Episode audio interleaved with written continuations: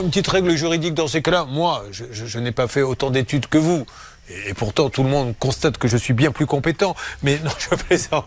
Mais au niveau droit, il n'a pas à voir Chronopost. Il les connaît même pas, lui. Alors, au niveau droit, effectivement, c'est uniquement le vendeur qui est responsable. Euh, ça, c'est les articles du Code de la consommation, dans la mesure où c'est lui qui a envoyé euh, l'article, qui prenait en charge la livraison. Il avait un lien direct avec le transporteur. Donc, c'est à lui, euh, un, de vous rembourser et ensuite de se retourner contre son transporteur. Mais c'est absolument pas à vous. Et je le rappelle, c'est pas non plus à vous de, de devoir constater immédiatement euh, les, les, ah. défauts, le non, la non-conformité dans un colis.